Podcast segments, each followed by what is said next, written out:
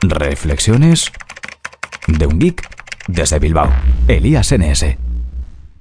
Bueno, pues hoy vengo a hablaros de una herramienta de Google, pero no una herramienta nueva, recién presentada o novedosa, sino una de las más antiguas, podríamos decir, o de las que tienen más tiempo estando publicadas y disponibles para los usuarios, y es Google Groups. Y bueno, ¿por qué os quiero hablar de Google Groups? Una plataforma, como os digo, tan, iba a decir vieja, tan obsoleta incluso, porque desde todos los años que lleva online no se ha renovado demasiado, pero funciona perfectamente. Entonces, ¿por qué os quiero hablar de esta plataforma?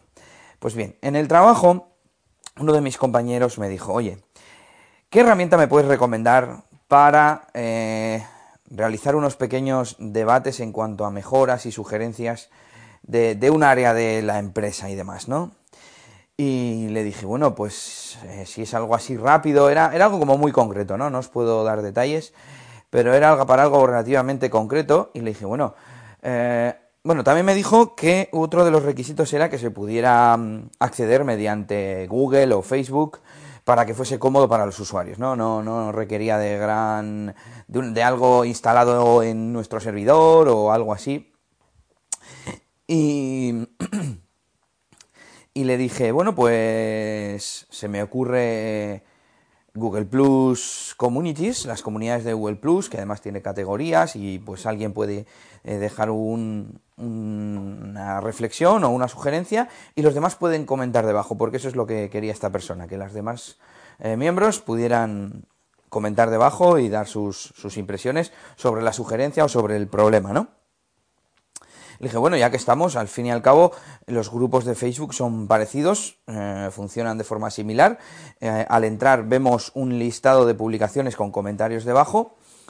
Y, todo el mundo tiene también Facebook, incluso probablemente hoy en día más gente tenga cuenta de Facebook que cuenta de Google, por lo que bueno, me parece incluso mejor. Lo malo que no tienes categorías como en las comunidades de Google Plus y que eh, lo malo también de ambos sistemas es que, mm, que ves todo seguido, no ves mm, un listado de sugerencias o de problemas como en los foros, ¿no? Como en un foro sería o como en un gestor de incidencias o algo así.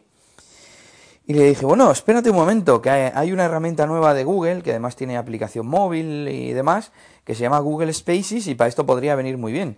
Creas un pequeño grupo de debate y demás, y además, pues eso, con interfaz moderna y demás, me, me parece una buena idea. Nos pusimos a probarlo y no nos gustó porque, para empezar, el mensaje inicial solo puede tener 180 caracteres. Sí que te deja meter foto o meter enlace, pero, pero vamos, es como si fuese un, un tweet. Está pensado para pequeños debates del día a día, pequeñas reflexiones y no, no, no nos servía para lo que nosotros queríamos. Sí que el listado de, de, debates eh, era más ordenado y como más en modo de lista en lugar de todo seguido. Pero claro, ¿por qué? Porque a la izquierda salen los 180 caracteres y a la derecha los comentarios. No, no nos pareció la mejor idea y seguí investigando, seguí investigando hasta que eh, dije, voy a buscar un sistema específico de, de tracking, de mm, tipo de seguimiento de bugs o de seguimiento de problemas para ver si así encuentro algo. Bueno, probé con alguna, algún servicio, pero ninguno de los que probé me sirvió encontré uno muy específico sobre mm, ideas, como estos sistemas que tienen algunos servicios web para mm, dar ideas, eh, como uservoice.com. Igual habéis visto a la izquierda o a la derecha de alguna web una pestañita que pone ideas, feedback o cosas así y te lleva a otra página, ¿no? Que es como un, eh, una especie de portal de, de, sugerencias y de ideas donde tú puedes dar tus votos, dejar comentarios, etcétera pero no encontré una que nos sirviera a nosotros y que se pudiera mm, utilizar mediante, mediante Google, etcétera, y que fuese sencillo, porque claro, este tipo de aplicaciones tienen un montón de funcionalidades. Y de repente me vino la inspiración. Bueno, otra, otra aplicación que no probé fue la de Zoho. Mm, Zoho es eh, pues una empresa que hace diferentes aplicaciones empresariales. Además, lo interesante es que las tienes separadas, pero aún así están integradas.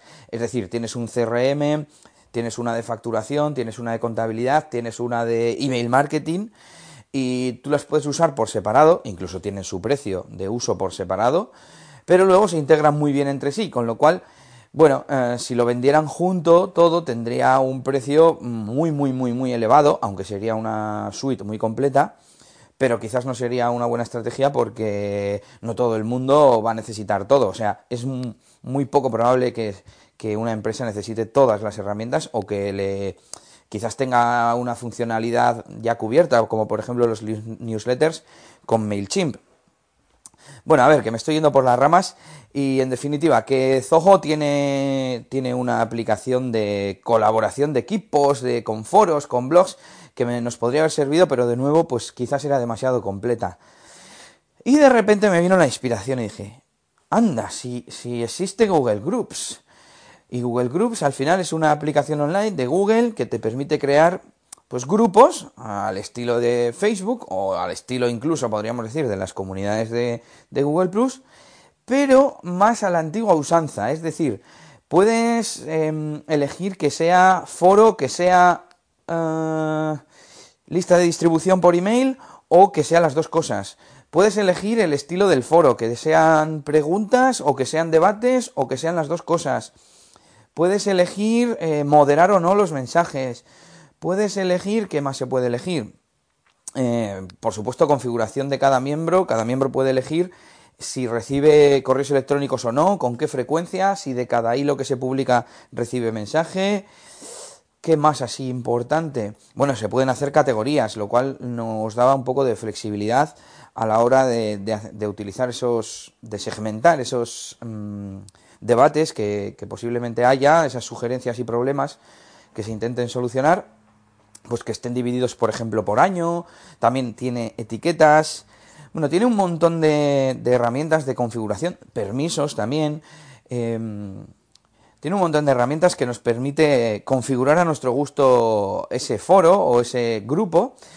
Por supuesto, te permite que el grupo sea oculto, que sea privado, te permite Mm, configurar quién puede escribir, quién no, en cada pantalla, en la de escritura, por ejemplo, qué cosas se pueden hacer y qué cosas no, por ejemplo, adjuntar archivos o no adjuntar archivos. Entonces, bueno, me ha parecido, lo he estado examinando un poco a fondo todo el apartado de configuración y me ha parecido que a día de hoy sigue siendo una herramienta muy válida para hacer este tipo de cosas.